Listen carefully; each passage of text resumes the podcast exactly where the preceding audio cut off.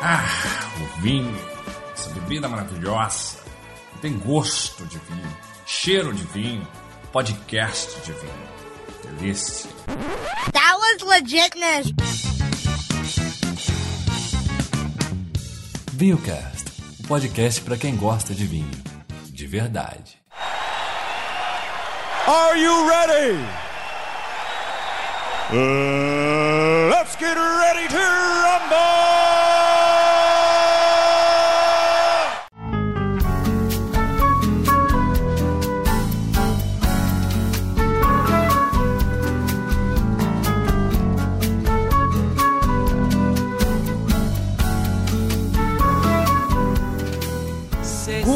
Guten vá, senhoras e senhores, sejam muito bem-vindos a mais um episódio do Vinho Cast. Eu sou o Atila e no café da manhã o que vem primeiro, o ovo ou a uva? É a minha, minha pergunta filosófica. Filosófica, super. Bom, acho que primeiro vem o ovo, né? Café da manhã, acho que o ovo vem primeiro. Também logo depois você já pode mandar ver na uva, eu acho. It's still a mystery. Oi, sou a Thaís.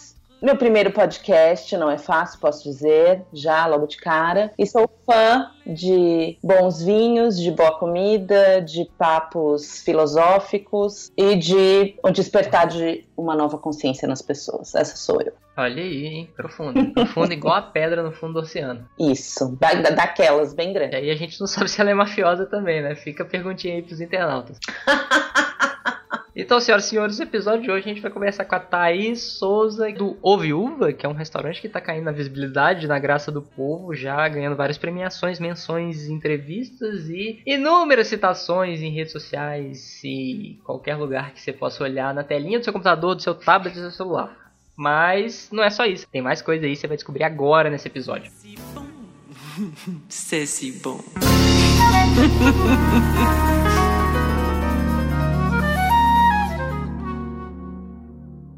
Have you been thinking about starting your own wine business? Do it! Make your dreams come true!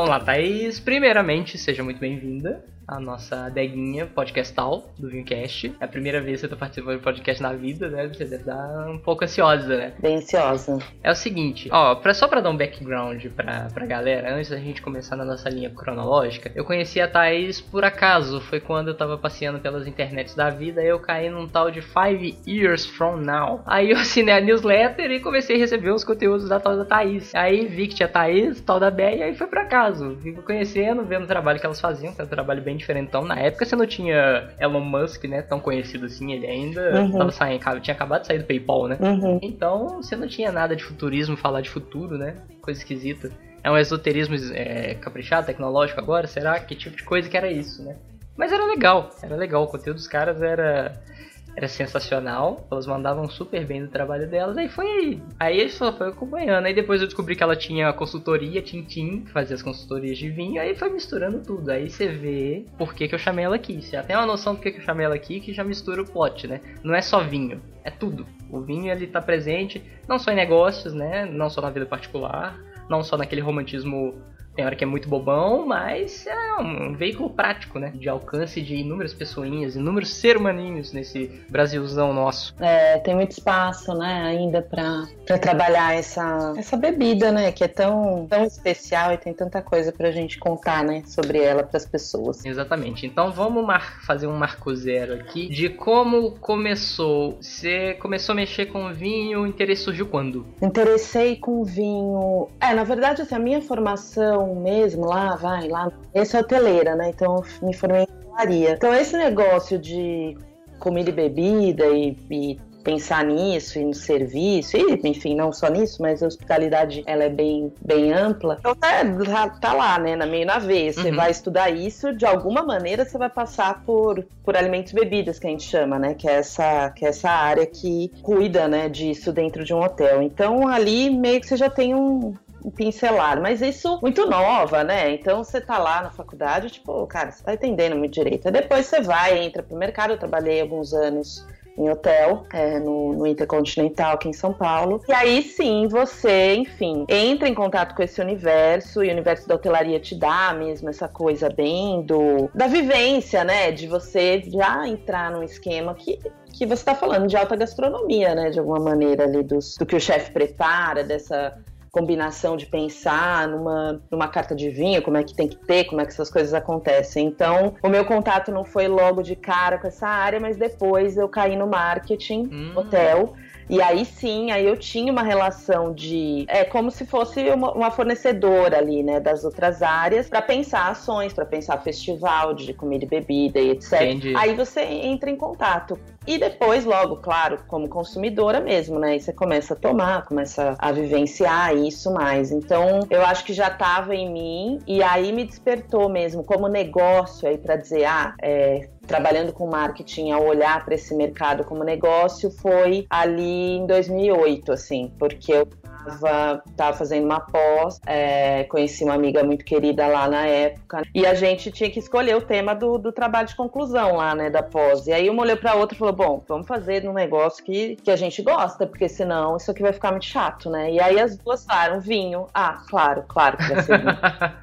Então ali foi um despertar de, de olhar para isso como, como uma possibilidade de mercado mesmo, porque aí a gente foi estudar, né? Na verdade, o tema que a gente estabeleceu era exatamente entender um pouco o que, que o vinho despertava nas pessoas, né? O que, que era quando a pessoa escolhia tomar um vinho, por que, que ela escolhia, onde ela escolhia, com quem. Então a gente foi ali fazer aquele trabalho, né? Normal que a gente tem que fazer e tal. Foi dar aquela garimpada, né? É, mas de um tema que a gente curtia. Então foi o momento em que eu me debrucei mesmo sobre esse assunto. Aí fui pesquisar, aí vai descobrir que, que a gente não consome nada, né? De vinho no Brasil. Enfim, aí Exato. você lá começa começa a borbulhar aquela coisa, né, de, de ideias e, e eu olhei para isso falei, não, gente, tem muito espaço, né, quer dizer, é, aqueles dois olhares que a gente pode ter, né, você pode olhar que o brasileiro consome nem dois litros por ano, né? É, per capita de vinho, quer dizer, não mudou, né? Exato. 2008 pra cá, tá? Não mudou. Continuamos ali no mesmo lugar. Então você pode olhar para isso e falar, pô, não vai ter, né, não tem espaço já é pouquinho, vai ficar pouquinho mesmo. Ou você olha para isso e fala: não, cara, se é uma coisa que você acredita, né, que você quer fomentar, pô, vamos fazer alguma coisa. E foi meio por aí que eu pensei. E aí voltei para dentro de casa e tinha, na época eu já, eu já morava com o João, João meu marido, e é sommelier, olha enfim, tem, teve todo também sua carreira em hotéis. Aí eu olhei para ele e falei: bom,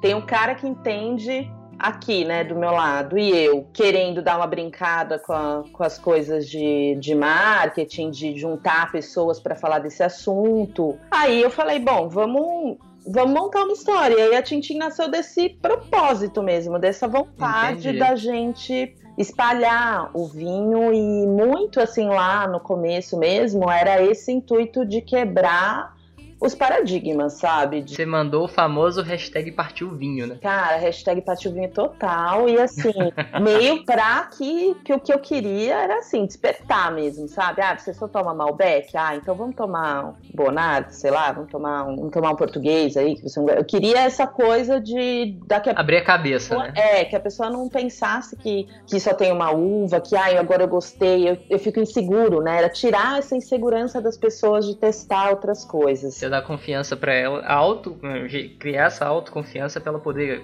se virar, né? Ela poder conhecer, né? É, Sozinha. É. E acabar com a coisa do sommelier também ter aquele status meio exagerado, né? Lord inglês, né? Oh, é. meu Deus, meu monóculo. Nossa, assim, é. E, e era o que eu, que eu experimentava também, né? Porque aí eu fui fazer uns cursos, umas confrarias lá na época que, que eu resolvi e tal. Uhum. E aí o que eu via era muito isso, né? Era muita pompa. Hoje, a já diminuiu isso também, ainda bem. Eu acho que o mercado deu uma, uma baixada nessa história, mas lá, assim, em 2008, cara, ainda era muito, muita pompa, sabe? Nossa, era Aí terrível. você ia nas degu... Nossa, cara, eu falava, gente, isso aqui é muito chato. Como é, que, como é que a gente quer aumentar consumo desse jeito, né? Era isso que eu me questionava, né? Eu falava, não, a gente tem que trazer. O negócio era tipo um ritual de câmera, né? Era meio começou o primeiro movimento do sommelier, você já tava dormindo. É, e tem uma coisa técnica, Sim. né? Então você também sempre tem que brincar com isso, porque no final você vai rodar a taça, né? Você vai ter que cheirar você vai ter que tomar, né? Você vai ter Uhum. que pensar em algumas coisas técnicas que era sempre o que eu, eu ficava refletindo, que é, pô, tem um pedaço da história que não dá pra tirar, né? Então as pessoas ficam, ai, mas agora você ficou chato, fica rodando essa taça. Aí o jeito que você explica, né? O jeito que você vai conduzindo a pessoa nessa história, não é a chatice, né? O, Exato. é o prestar atenção, né? É só isso. Que aí no final ela fala, ah, então tem um sentido de fazer É. isso, entendeu? Não é só boiolagem. Isso, porque eu acho que fica muito. Como o sommelier tinha aquele status, então o que ele fizesse, nossa senhora, né? Tá rodando É. esse negócio, vamos rodar também. E, mas não tinha o porquê, né? Quer dizer, onde tá o, o motivo disso e a brincadeira disso também, que a gente brinca, fala, Ih, está meio descoordenado? Põe na mesa, então, pra você rodar, sabe? Então, Tipo isso, exato. Vai derramar? é, o tudo. E o que porquê, né? O que, que desperta se você rodar um pouquinho e cheirar de novo. Quer dizer, eu acho que sempre tem esse cuidado, assim, porque o vinho sempre, toda vez que eu tento ainda pôr mais uma leveza, pôr mais. Mas tem um pedaço dele que é técnico, né? Então vai ter que aprender a fazer a fichinha lá, entendeu? Básico. Sim, sim. Claro, se você topou fazer um curso, né? Se você vai fazer uma confraria, um Sim, encontro com seus amigos, mas vamos só dividir um pouco de conteúdo, é outro clima. Mas se você vai fazer um curso porque você quer começar realmente a entender essa história, então sim, tem que tem que sacar o porquê que aquela ficha existe, né? Por que que o sommelier segue aquilo e enfim, tem esses desafios ah, mesmo, porque chega uma hora que o vinho é bem técnico. Have you been thinking about starting your own wine business? Do it! Make your dreams come true! A tecnicidade ela é importantíssima. O mercado profissional ele se movimenta em cima disso. Esse é o eixo, né, de movimentação do mercado, a tecnicidade. Então a gente precisa desses técnicos apuradíssimos para fazer essas análises impecáveis, porque tem um pouco de subjetividade, tem o senso comum, tal, mas a técnica é ela que define os padrões e os pilares de, de análise. Ah, eu não gosto de um vinho X, tá, mas você não gostar não significa que ele seja ruim, entendeu? Então é isso que a técnica faz, ela define muito bem isso, para dar essa clareza. Só que a técnica sozinha, ela é chata. Ela é chata, ela é, ela é excelente pra gente que é profissional, que já trabalha há muitos anos, porque pra gente vira mó festa, né? Mó diversão. Mas pro cara que não tá inserido no meio tão, tão pesadamente, tão profundamente, é um porre. Então, porra, é um nojo. Então, por exemplo, quando eu dava aula, é- era exatamente isso. Na hora que ia falar técnica, o nego já olhava de cara torta, já virava, tipo, a taça no, no gole, assim, pá! É. Aí você falava, tá, beleza, como é que a gente vai fazer o cara gostar dessa técnica? Então, o que a gente fazia? Você tinha os pilares técnicos, a gente cortava boa parte dos elementos, a gente não precisava destrinchar os elementos, pegava os elementos mais superficiais, fazia uma ficha mais lúdica. Eu gostava de fazer uma ficha que era assim: você tinha aroma, gosto, visual, retrogosto, que a gente explicava lá no final o que que era o retrogosto, ficou um monte de piadinha infame, e deixava um quadro em branco. O quadro em branco ocupava praticamente a ficha inteira. Aí falava, que sabe isso aqui? Espaço para pichadores. Escreve o que você quiser, fica à vontade. Aí o cara brincava, escrevia o que ele quiser. Agora você leva pra casa e guarda. É, Quando é. você for ganhando mais experiência, você vai olhar pra sua ficha de novo, aí você vai lembrar, porra, olha o que eu escrevi, agora eu penso diferente e tal. E isso era sensacional, o povo gostava. Porque você tinha muita essa dificuldade de juntar os dois. Então, é, você criar uma forma lúdica de passar esse conteúdo ainda naquela época, que você não tinha muitas referências, né? Não tinha nem muita liberdade ainda pra fazer isso, né? Era muito difícil, era muito difícil. Eu lembro que a gente passava perrengue, nossa, tinha hora que a gente ia fazer as oficinas e tal. Pra você inserir a primeira piada, eu lembro quando eu coloquei a primeira piadinha infame, teve, teve algumas, algumas pessoas que olharam assim, aí tem outras que não sabia se ria. Uhum, uhum. Aí tinha gente que. Aí quando alguém puxava o riso, aí todo mundo ria, sabe? É aquele negócio, nossa, mas vinho é uma coisa tão tradicional, é tão reservado, tão elegante, eu não, posso rir. É. Bobagem total, né? Exato, cara, imagina, né? Não. E, mas é, mas eu acho que você falou uma coisa que eu, que eu tenho pensado mesmo, que todos, né? Eu acho que essa formação de sommelier e enfim, que e que rola e que a gente vê também que é uma profissão difícil, né? Difícil do cara se manter atualizado e o, o mercado valorizar e tudo isso. Mas é, eu vejo que o que eles precisam, ainda mais quando eles vão muito pra técnica, né? Muito, quer dizer, estuda, tem o nariz de ouro ali, né, cara? Super esperto Uhum. ele realmente precisaria do banho de loja de, de serviço, né? Do banho de loja do, de entender o consumidor, né? Acho que é isso o principal que ele teria. Exatamente. É essa conversa entre ele, o, o cara que, que manja, né? Digamos assim, o cara que saca, conseguir traduzir pro fulaninho que fez a, a perguntinha para ele ali, né? Na hora de dúvida de decidir que vinho que ele compra daquela carta, né? E, e é isso é que eu acho que ainda tem um descompasso, assim. Porque assim, tem, tem aquela questão, mas muita gente me xinga, mas eu tô pouco me lixando. Mas a verdade seja dita é a seguinte: você tem os caras que manjam pra caralho. Você tem os caras que manjam muito. Aí. Só que muitos deles não tem esse pack de linguagem, não tem essa instalação do Windows de pacote de linguagem. Então ele não sabe conversar com todo mundo. Uhum. Ele sabe conversar com quem já manja de vinho pra caramba. Ou quem já vai fazer. Ou quem tem bala na agulha para comprar aqueles vinhos absurdos. Ou quem toma vinho regularmente, quem, quem estuda, quem fica. Mas o, o, o consumidor, o enófilo iniciante, o consumidor raso, ele não consegue falar com aquele cara. Uhum. Ele não consegue falar direito. Aí, como é que rola essa conversa? Não rola essa conversa, rola um meio que um monólogo impositivo, né? Ele impõe porque ele é o sommelier, ele é o especialista, ele é o que seja, ele é o cara que detém a autoridade e você engula. É, porque É foda, isso aí é bem complicado. Então, só que e você bate numa barreira que, por exemplo, você fala, cara, experimenta falar assim, já experimenta conversar esse tipo de coisa. Não, mas você, eu sou fulano, que não sei o que, eu, eu, eu não preciso fazer isso. Cara, precisa, porque você vive do público, você, não, você vive de vinho. O vinho é o seu veículo para chegar ao público, mas você vive de público. Se você trabalha no restaurante, o restaurante não vai gente para consumir vinho, você está fazendo um péssimo trabalho, porque você não está levando público, você não está mantendo público, você não está cativando, você não está retendo. Se você trabalha com especialista em vinho, com adegas e tal, você coloca uma seleção merda, entre aspas, ninguém compra. Então você não consegue trazer público, você não consegue reter a mesma coisa. Então, seu trabalho é público. Não é vinho necessariamente, vinho é o veículo de comunicação. tem que se eles têm que, que ficar mais perto, né? Eu acho que é esse o, o cuidado que a gente tem que ter. Exatamente o que você falou, o cuidado ao montar uma carta, o cuidado ah, quando chega um casal e, e abre a carta e não, sabe, não, não sai dali, não entende, não quer uma dica, né? Tudo eu quando eu me despertei para isso lá em 2008 era era isso mesmo, era a intenção de, de alguma maneira, contribuir para que essa conversa fosse facilitada, né? E no meu caso, eu tentei entrar pelo viés do consumidor mesmo, né? Fui chamar ele para perto e falar, olha, é assim que funciona, né? Você realmente vai ter dúvida, né? O vinho é difícil, né? Exato. Chega uma hora que tem até, por mais que você queira facilitar, chega uma hora que você tem que falar para ele, pô, Sim, sim. mas é, aqui você vai ter que escolher se você conhecer o produtor. Pô, o cara põe uma interrogação né, na sua frente. Tá, então você tá falando que eu tenho que estudar eh, o produtor pra poder comprar. É, mais ou menos isso, né? Ou você se alia a importadores bacanas que você conheça, né? Então você sabe que o cara faz uma curadoria muito legal, confia naquele fulano ali Exato. e pode comprar. Mas assim, é fazer, eu, eu tomo esse cuidado de, de no que a gente faz hoje, até depois da Tintina mas não viúva, que é, é deixar isso claro mesmo, sabe? Você tem que entender como a cadeia funciona. Ninguém explica pra eles, entendeu? É, Exatamente. então tem coisas que as pessoas não sabem, não sabem que o importador importa aquela, aqueles produtores que ele escolheu e que nenhuma outra importadora traz, né? É exclusividade.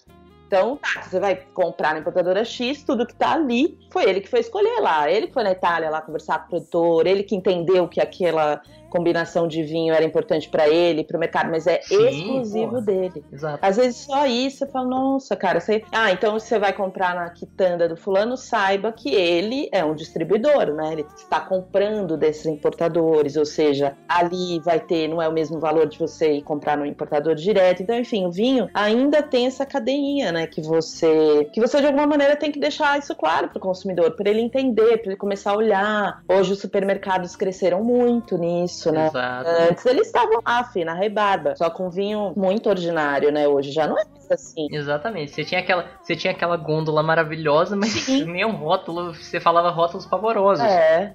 Hoje eles já são um super potencial de, inicia, de iniciar as pessoas no mundo do vinho. Sim, exato. É, hoje até tem o carinha lá, né? Responsável, quer tirar uma dúvida, tá lá. Mas não era. Então, isso eu acho que, que é uma evolução, que hoje também, nem só pela evolução, mas pela crise mesmo, né? A coisa do. As pessoas realmente estão mais voltadas ali, o supermercado entendeu que podia ser uma, É uma oportunidade.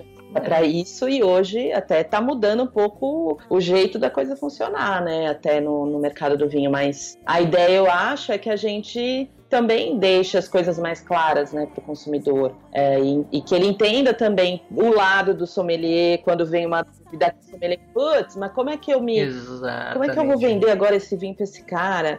Né? Entender que o sommelier também pensa no, no momento que o cara tá vivendo ali com a, com a pessoa que ele foi, com o amigo, com a namorada, enfim, com quem com o que tá rolando e vai sugerir aquela uva porque vai ser melhor, porque eles não estão comendo nada e eles vão tomar ali o merlozinho deles feliz e, e depois quando eles comerem eles podem partir para um outro vinho, enfim, que o sommelier também tem às vezes esse quase que um entre aspas poder, né, mas que ele também influencia na boa experiência do cara no restaurante. Isso é demais, cara. Isso é muito legal, né? Com certeza. Então, para que o consumidor também veja o sommelier como um cara parceiro, né? Eu acho que a gente também tem que fazer as duas pontas, é isso, para elas se aproximarem, né? Porque se o consumidor começa a trocar e, e vira um negócio realmente legal, nossa, é, é só para melhorar a sua experiência, né? Não é para piorar. Have you been thinking about starting your own wine business? Do it! Make your dreams come true! O consumidor, ele vê o cara, o sommelier como um pedante, um vendedor pedante de vinho. Só que não, não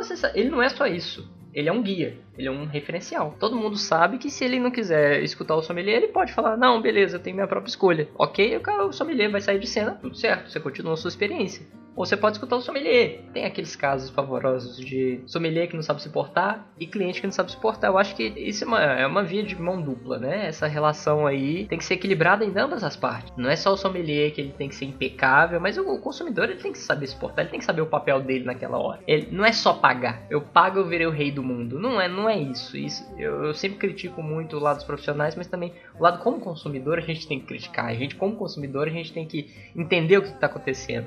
Que nem você falou que chega num ponto que o cara trava, você fala, ah, agora você vai ter que estudar um pouquinho, vai ter que ler, entender um pouco mais daquele produtor para você comprar esse patamar. Isso, e, mas deixar o que eu acho que é quando eu, eu, eu, adoro essa palavra clareza, né? Mas é porque eu acho que quanto mais claro isso fica, a pessoa decide, né? A pessoa opta, olha, tá, me falaram que para eu escolher melhor eu tenho que pesquisar melhor os produtores. Pô, então eu saco, cara. Não vou. Prefiro é, confiar num curador que me mostre, né? O que é mais bacana. Beleza, olha lá, tem uns curadores ótimos. Vai aqui. Sim, sim. Vai na importadora X, que é muito bacana, vai lá e se diverte, entende? E pronto. Porque eu acho que ele. Te... Agora, o importante é ele entender que tem isso, né? Exatamente. né? Tem um curador que pensou nessa lista. Não é que o, sei lá, porque às vezes eles confundem mesmo. Acho que um cara trouxe todos aqueles vinhos e como que. Né? Tem uma curadoria, né? Agora você tem que saber, tem produtores e produtores, né? Tem Sim, escolhas claro. que estão muito mais ligadas à parte comercial, tem outros vinhos que já são, né? Quando a gente vai para um, uma coisa mais premium. Então você começa a entender também o valor do seu dinheiro, o valor daquilo que você tá. O valor que você paga. É, que você tá comprando e se divertindo, né? Então, ah, eu vou comer, mas ah, para comer, para harmonizar, você vai sim ter que despender um pouquinho mais de dinheiro no vinho. Então é, é sabe, ah, então eu quero me divertir com a harmonização, pô, então hoje eu vou,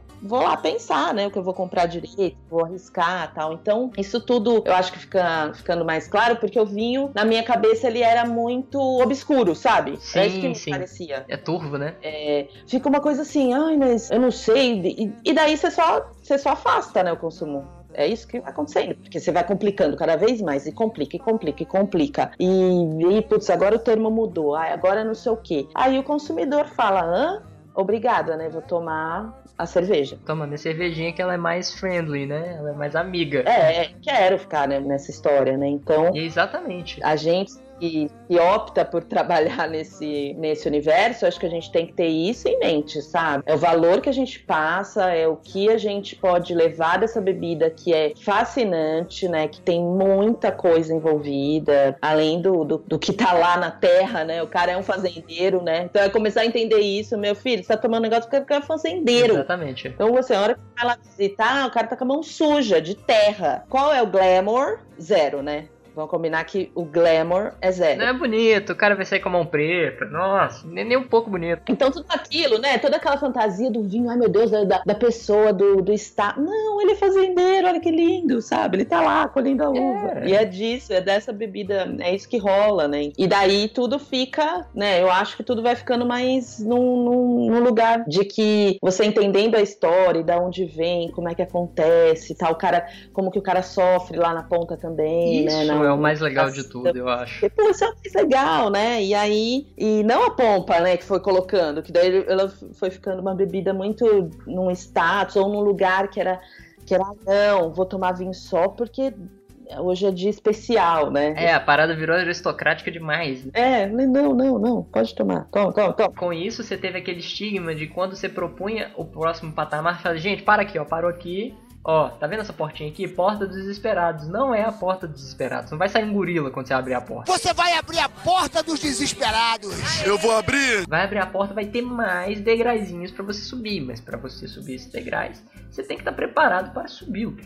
Para galgar esses degraus. Então, querendo ou não, você vai ter que aprender, cara. Então, tipo assim, qu- quando se fala que você tem que ir para o próximo patamar, queira você ou não, se você não quiser, você pode cair, mas você nunca vai evoluir. A gente não tá falando que, tipo, vai ser obrigatoriamente chato. Não, não. Você tem inúmeras opções de deixar isso muito legal, muito foda. Você tem literatura, você tem animações. Hoje você tem, por incrível, você tem animações que falam disso, você tem quadrinhos, você tem cursos, você tem profissionais mais casuais, serviços online, podcast, tem tudo. You know what?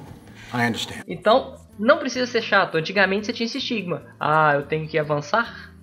Vai ser chato. Vai ser boring, então não quero. Ah, não quero, não. Chato, chato, chato. Vou ficar aqui, aqui tá bom. Deixa eu ficar no meu abaixo de 50 reais, tá tudo certo. Só que isso aí você vai ficar no Casal Garcia pra sempre. Hoje em dia o Casal Garcia tá quase 50 reais. Vai continuar tomando? Não sei, hein? Não sei, hein? Se você colocar mais 20, você tomar um varinho muito foda. Did you hear that? Tem essa questão. Essa questão que é extremamente importante. Então, o consumidor ele, ele começa a abrir a cabeça e quando ele come, conhece as histórias das pessoas, de quem tá produzindo, fala: Tá vendo essa gracinha que tá dentro dessa garrafa aqui, ó? Foi o tiozinho fulaninho de tal que fez assim, assim, assado. Doido, né? Cara, porra, irado, hein? Irado, sensacional. Viu como é legal ele? Porra, vou procurar saber mais. E aí que abre a parada. A cabeça do cara fala assim: Pô, explode, né? Have you been thinking about starting your own wine business? Do it! Make your dreams come true! Então vamos lá, seguinte, depois da Tintin, Tintin durou quanto tempo? Tintin existe? Tintin durou quase sete anos. Hoje ela tá. Ela é é, nem sei se é sete, sei lá, por aí, cinco, seis. Ela. É, hoje ela virou, na verdade, meu Instagram, assim. Eu fico lá postando coisinhas de vinho e tal. Mas o que aconteceu foi que a, a, a, a gente, em 2013. É, 2013, o João re- reviu, né? Na verdade, reencontrou o, o Fernando, que hoje é o sócio dele no, no Ovo. Na verdade, eles já tinham trabalhado juntos, a gente, enfim, somos é, amigos, o- os casais tal. Mas eles se reencontraram como, assim, naquele momento do tipo, ai, vamos repensar a vida. E, e o Fernando veio com, com uma iniciativa de, ai, tô a fim de abrir alguma coisa tal, vamos pensar, enfim. Aí os dois se conectaram nesse ponto, os dois com muitas é, ideias parecidas para trazer do vinho, muito, né? Eles, eles batiam muito, são dois que adoram comer também, beber, dois estudiosos do vinho também, então os dois sommeliers e tal. E esse papo começou. E aí quando começou, eu tava, como você disse, a gente se encontrou, eu era sócia da Bea lá na, na Five Years From Now, né? Então a gente tava nos nossos ritmos de workshop, de fazer as pessoas refletirem sobre o futuro e, enfim, networking, posicionamento e tudo mais. Quando pintou a ideia, eu com ela, a gente já tinha decidido é, se separar, porque ela optou pela carreira de palestrante, enfim. E a gente observou que isso realmente estava indo muito mais, estava dando muito mais luz para ela e pro, pro negócio. É, e eu falei, bom, então com essa coisa do ovo aí entrando, nem tinha né, esse nome ainda, ou seja, com esse projeto, eu também é, vou de repente mergulhar aí no mundo do, do vinho e, enfim, apoiar os meninos nessa empreitada. Vou lá, né? E vamos lá, vamos lá, vou lá, vou ver. Só que aí nós duas falamos, ah, não, mas não vamos deixar ele solto nessa, nesse mundo. vamos chamar esses dois aqui e vamos fazer o nosso último é, workshop pra eles. Vamos fazer uma sabatina nele. É, foi a nossa, foi a nossa despedida, cara. É muito especial mesmo essa história. E, e aí os dois vieram, a gente falou, meninos, vamos lá. Então vamos começar, então vamos começar direito, né? Então vamos refletir sobre esse negócio, as expectativas de vocês, vamos incentivar vocês a pensar em, em ideias, em referências, né? Então a gente fez, na verdade, para eles, acho que acabou sendo uns três caminhos, três workshops, assim. Então, primeiro a gente entrevistou pessoas, pessoas que eles conheciam do mercado, então pessoas que eles admiravam, entrevistamos eles, né, também para exatamente era uma, um ativo nosso era esse, era alinhamento de expectativas entre sócios, né? Então era muito importante que os dois ouvissem né, o que o outro estava pensando para isso, né? E, e, aí a gente começar a construir é, esse projeto. Então, para alinhar os objetivos. É, né? a gente fez isso. Aí ouvimos, por exemplo, a Dona Ina, que é chefe aqui do Mestiço, que é um lugar Sim. que a gente idolatra, para não dizer que ama, idolatra o trabalho que ela faz. E fomos ouvir um dos meninos do Le Jazz, que é outro lugar que. Sim, enfim, maneiro. Aí fomos pesquisar e pesquisamos também coisas fora. Pedimos para eles falar, ó, que marcas, que bares, que wine bares e que que histórias vocês curtem aí pelo mundo, né? Cada um andou para um canto, então também vamos olhar essas referências, né? Então a gente fez um mapa para eles de referência muito legal, porque eu acho que os dois, né, não, não tinham, é, eles não têm esse, esse background de comunicação, nessa coisa. Ah, os caras estão na relação do, do serviço, do, de preocupar do atendimento com o público, de entender quem é esse cara e tal, mas como marca, né, o que pensar nisso. Os caras é frente da brigada, né? É, não é sabe dessa, dessa influência um pouco, desse guia, né? E, cara, é muito bom, né? Porque você, olhar o que, que tá aí, o que, que, te inspira, você te ajuda a construir o teu, né? Te ajuda a olhar e falar, putz, não gosto desse tipo aqui, de, desse logo, dessa cara, desse nome, sei lá, ou desse rococó, desse lugar. Então você vai tirando as coisas, né? Então tá, se você não gosta desse rococó, isso quer dizer que o seu lugar não é para ter esse tipo de comunicação, né? Ou esse tipo de caminho, né? Então é um jeito da gente colocar a pessoa em contato. A gente fez isso e depois fez um caminho de posicionamento mesmo de marca, que era isso, era, pô, então esse lugar tem que ter o quê? E aí algumas coisas Sim. surgiram, né, naquela época já, que era a coisa do junto e misturado, que era não ter, né, eles acreditarem que não dava para por fincar um pé totalmente num, num formato, né? Então, assim, ah, eu sou só bar de vinho? Cara, não dá. Eu sou só restaurante? Cara, não dá. Eu sou só, tipo, sei lá, rotisseria? Tudo. Daí a gente falava, tá, então é junto e misturado, né? Isso aí. Então, ou seja, o que é muito legal, mas também é um desafio do campo. Total. Né? Hoje a gente, entrando no terceiro ano, a gente vê isso, né? Que é o desafio de comunicar, o desafio de. Então, assim, a gente sempre teve, e todos concordando ali, que a prioridade era o bar de vinho. Sim. Né? Era ele, é o, ele é o então, carro-chefe. Ele é o carro-chefe. Mas mesmo assim, cara, assim, é, é, é, isso, né? Porque tá ali, ah, mas você não come lá, você não tem. É restaurante, é, é restaurante também. Ah, mas é vinho. É. Quem bebe come. Né? Então, é, mas é tudo essa construção, né? De você depois pensar, pô, mas isso que eu pensei tá sendo comunicado certo ou não, tal. Mas é o caminho que eles fizeram, eu acho que foi muito importante pro resultado final mesmo, assim, eles terem passado por esse processo. Uhum. Tem muitas coisas e é muito bonito de ver que lá em 2013, né, eles falavam que esse lugar tinha que ser um lugar astral, que tinha que ser um lugar é, de diversão das pessoas, que tinha que ser um lugar dos encontros, que era para que elas tivessem uma comida e uma bebida boa, mas totalmente é, despretensiosa tal, e aí você entrar hoje no, no Uva e ver que isso rola mesmo, né? E que de isso é verdade, né? Quando as pessoas comentam, algumas até brin falam um pouco disso, né? Você vê de fato uma pessoa encontrar outra que não se encontrava não sei quanto lá dentro. Cara, é um negócio que você fala, meu, não, não, né?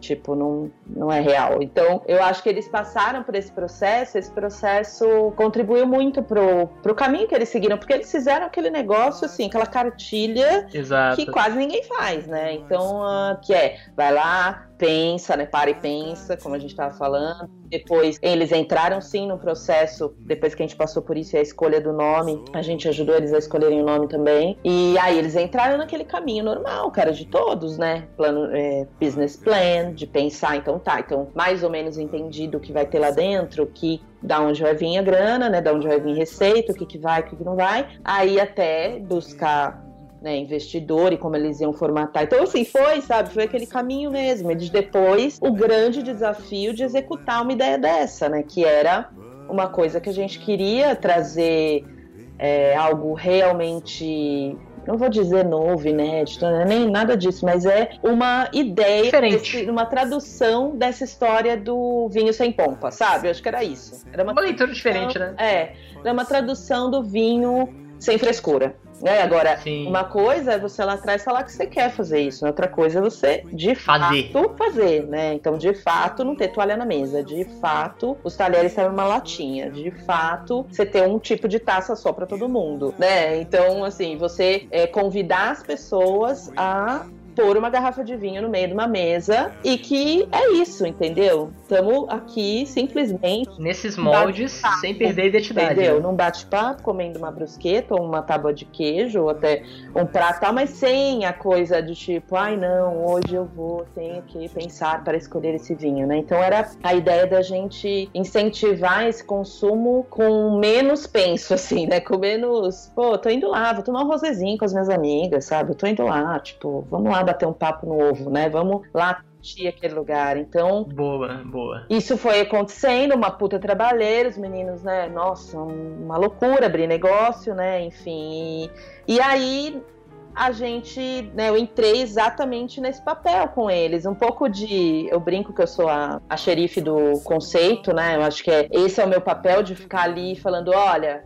A gente nasceu assim, sabe? A gente tem aqui um. A gente escolheu um caminho a seguir, né? Então eu ficar toda hora ali lembrando eles disso, né? Dessa importância de que sim, o, o Viúva tem uma identidade, né? Já é, definida e como é que a gente defende isso ao longo do tempo, não é fácil Uhum. com todas as mudanças que vão rolando, né? Então é, eu fico lá nesse, nesse papel e apoio o- os dois nessas atividades, né? De comunicação mesmo, né? Aproveitar, ah, quem que tá com a gente, quem não tá, fazer um pouco de RP e também ajudar a assessoria, enfim, cuidar dessa história da comunicação. E aí, os eventos que eu fazia com o João, com a Tintim, que era o que a gente foi construindo no, no tempo e criando uma comunidade mesmo, né? Gente que curtia, curtia o jeito do João falar, tal, do esquema. Sua carteira de cliente já estava bem formada, né? É, o início do O Viúvo até ali o, o meio do ano passado foi muito essa coisa de trazendo essas pessoas pra lá, né? Convidando, fazendo as, montando as confrarias lá. A gente demorou pra lançar o primeiro curso porque a gente entendia que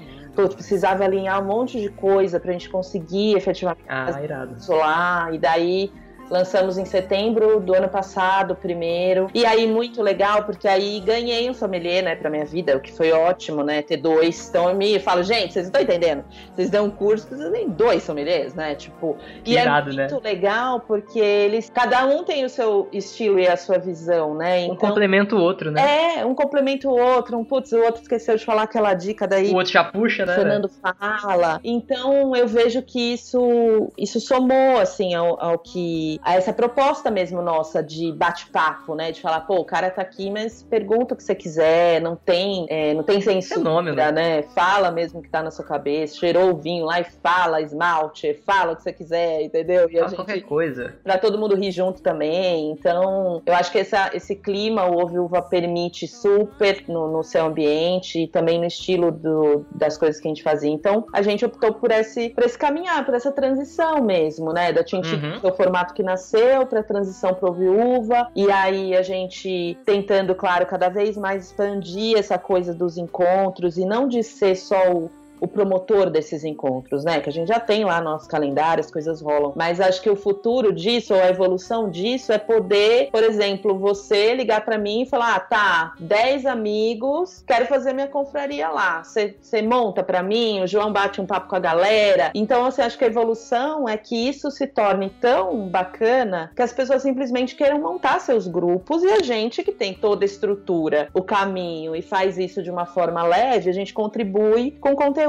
e com vinho, né? Mas você vem com a sua galera e fala: "Ah, não, eu tô afim de tomar, sei lá, quero experimentar uvas excêntricas, Aham. né? Você vai criar um palco de imersão, né? Cara, a gente já tem, né? A gente tem muitos temas. Então, assim, a gente tem um portfólio enorme de temas que é um negócio de falar, pá, dá uvas excêntricas, beleza, tá aqui, já tá pronto, montamos pra você super rápido e você se diverte com essa turma. Então, eu acho que essa é a evolução. Have you been thinking about starting your own wine business? Do it! Make your dreams come true!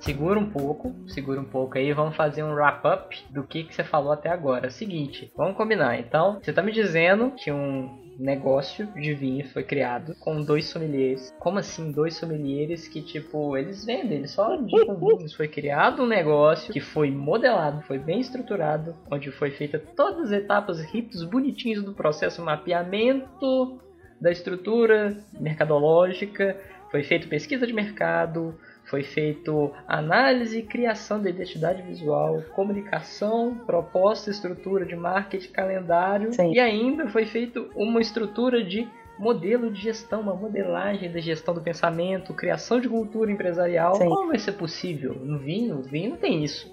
O vinho é só beber, ser chique, levantar o mindinho e falar chantei, ué. Adorei. Isso é possível? Isso não é, não é possível, gente. É todo surreal, sabe? É isso que muita gente vê do vinho, né? É exatamente isso. Ah, Mas como? Isso é uma empresa completa, bem formada, bem estruturada, bonitinha, sabe? Que tem, com certeza, vai viver mais. Se esse for o caminho dela, vai viver 10 anos, mais de 10 anos e so on, né? Vai em frente até dizer que chega, vamos evoluir esse negócio ou vamos para outros caminhos, né? O que pouco a gente faz é parar e pensar e estruturar primeiro. Nizanguanais ele fala que tipo é melhor um praticamente agora do que um perfeitamente nunca, mas esse praticamente agora ele tem muita estrutura. Ele não é a estrutura perfeita, mas ele tá bem estruturado. Isso que ninguém entende. Acha que é só juntar meia dúzia de ideias, ai ó, juntamos nossa paixão, um dinheirinho no bolso e vambora fazer. Não, vai dar errado.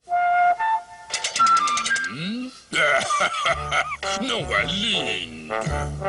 Está errado! Vai dar errado. Pode ter certeza que vai dar errado. Se der certo, meu filho, você pode jogar na loteria que você vai ganhar. Porque você é um cagão danado.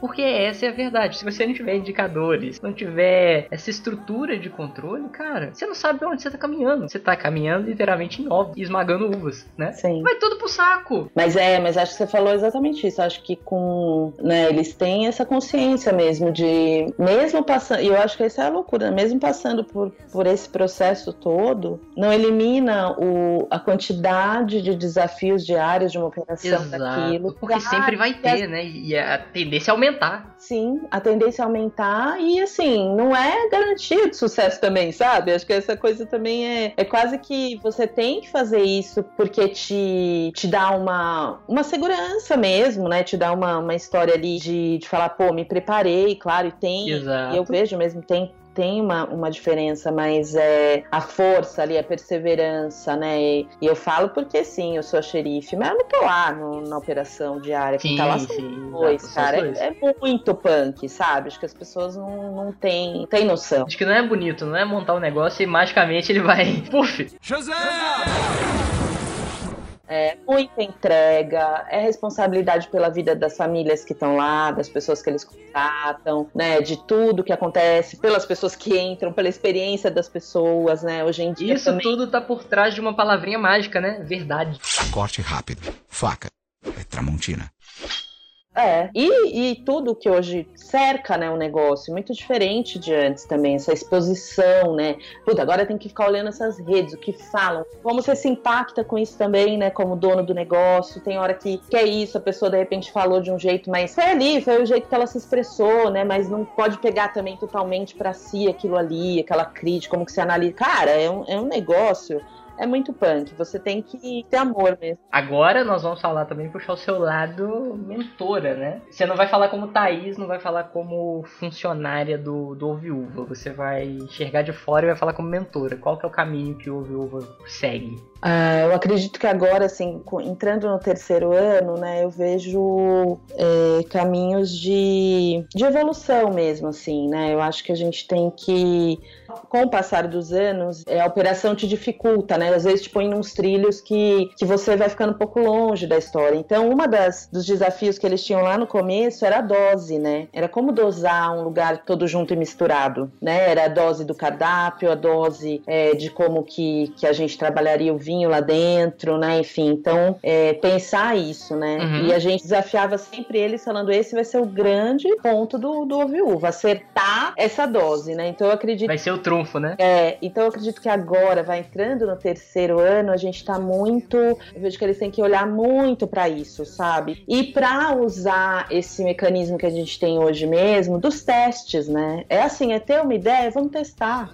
A gente tem esse lugar para testar, né? Então, é, a gente tem uma ajuda muito legal da nossa, de um time, né? Tem uma galera que ajuda todo mundo lá, mas nossa agência é, que, que hoje está do nosso lado e, e dá e, e incentiva a gente a pensar. Então, é isso, é, é pensar, por exemplo, que a gente tem um bar de vinhos, que a gente gosta da ideia de compartilhar o vinho. Então, enfim, como que a gente traduz isso em, sei lá, em mini degustações, em pratos pequenos que harmonizam com petiscos. Então, enfim, eu acho que hoje o que a gente tem que focar é em como a gente cada vez mais finca o pé na especialidade do vinho, que a gente deixa isso claro para as pessoas, né? Que olha, aqui sim tem dois caras que entendem, que estão aí, que batalham, que ficam aqui o dia inteiro, e como a gente traduz isso em é, coisas que as pessoas possam se divertir nessa experiência, sabe? Então acho que esse é o nosso grande desafio. Se a gente tem uma carta de vinhos é, num lugar como o Viúva, ela tem que ser uma carta que de alguma maneira passe alguma informação pro cara, mas não de forma chata.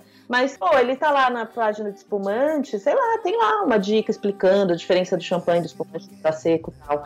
De uma forma assim, tranquilona. Mas por quê? Porque ele tá dentro do viúva, entendeu? Porque a gente tem um caminho dessa, dessa educação osmótica que a gente falava, né? Que é a pessoa entrar no ovo e uva e sair de lá com alguma coisa que ela aprendeu sem ela ter essa noção que aprendeu. Se ela conseguir absorver uma, um insight legal, é. um conteúdo legal. É, ela comeu um queijo lá que ela não ouvia falar, sabe? Porque o, Fernando fez a curadoria dos queijos e mostrou para ela lá é. um queijo, e aí combinado com vinho, então ficou uma loucura. Então é, eu acho que o, o futuro nesse sentido é a gente ir deixando isso mais claro, que isso é um grande desafio mesmo, né? É deixando isso mais claro para as pessoas que vão lá, para quem já frequenta, para os novos que vão conhecer, é ampliar essa especialidade e deixar isso cada vez mais leve e divertido. Assim, acho que esse é, esse é o desafio.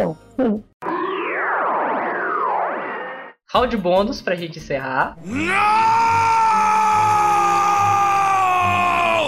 Sempre em toda entrevista, eu sempre faço alguma coisa inesperada que o convidado ele não sabe o que vai acontecer.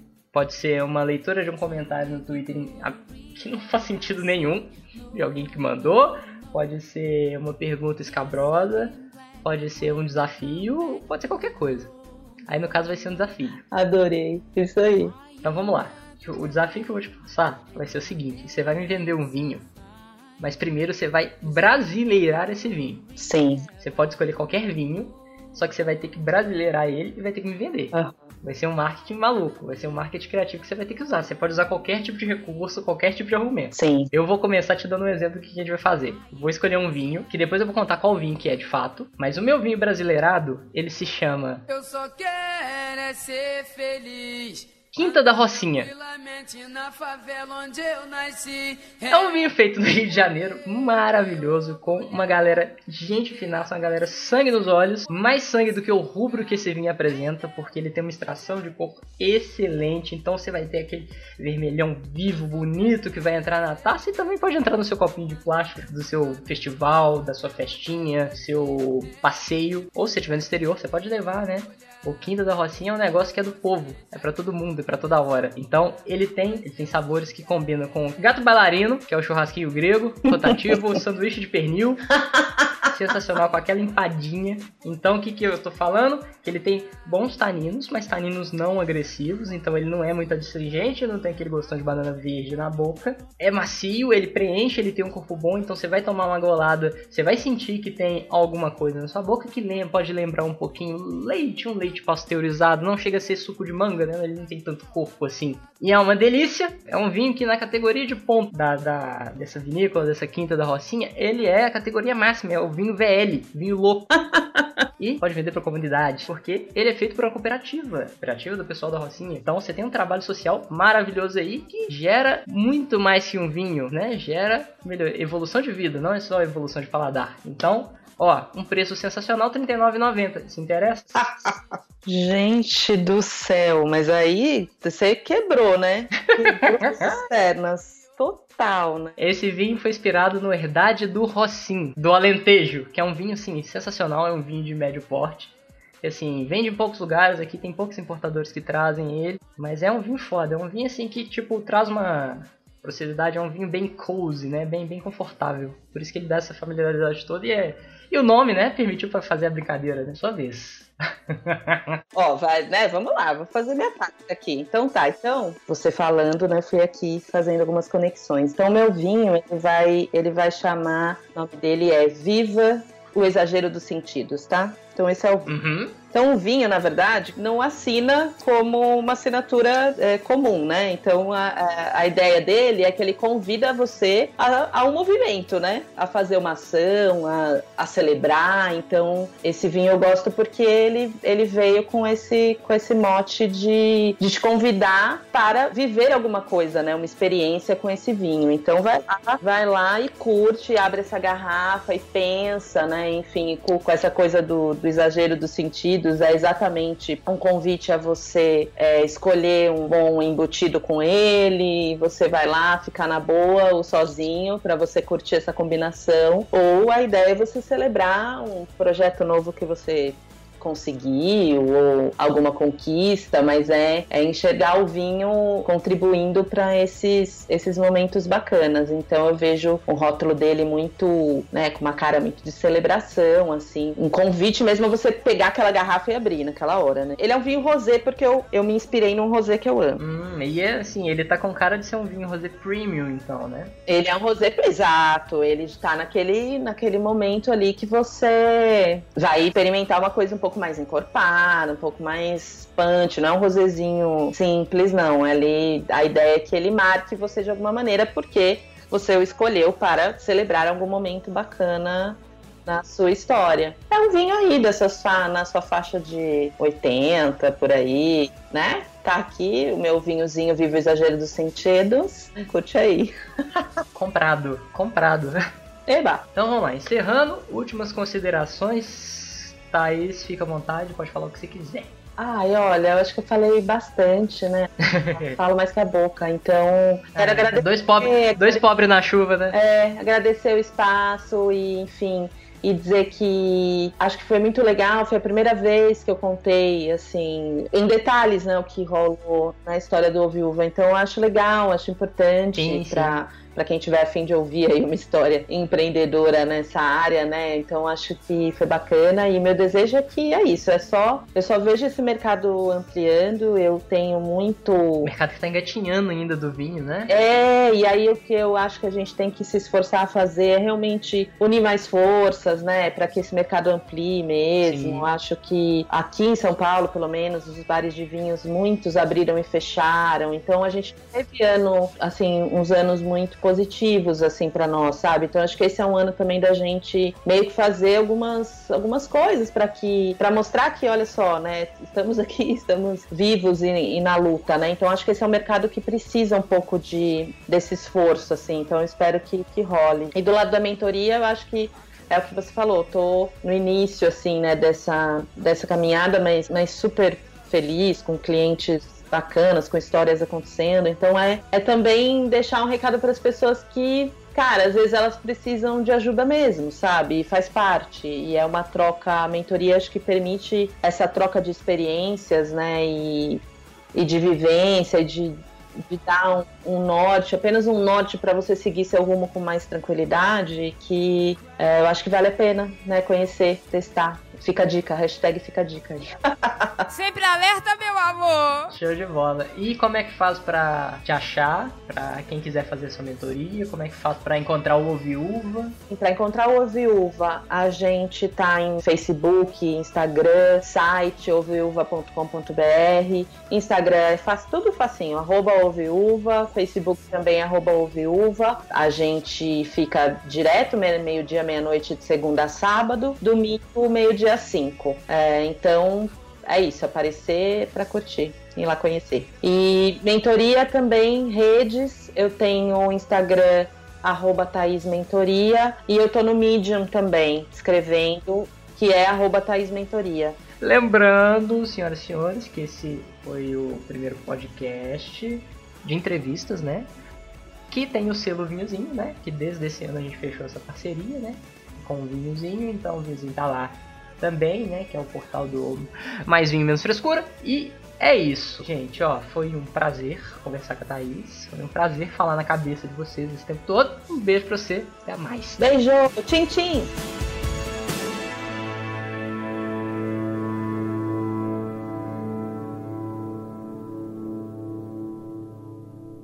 Você ouviu Vinho Cast.